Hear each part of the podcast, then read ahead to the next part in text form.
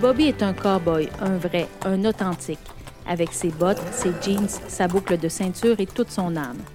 Bobby s'est installé sur le territoire il y a déjà quelques années. Une jeune et charmante Saint-Étienne est venue chercher son cœur et l'a convaincu de s'établir dans son coin. Elle n'a eu aucune misère à convaincre le gaillard que son territoire avait tout pour lui plaire et que sa place était ici. Bobby est un aventurier. Le travail agricole, les labeurs sur les terres et prendre soin des bêtes, c'est dans son ADN.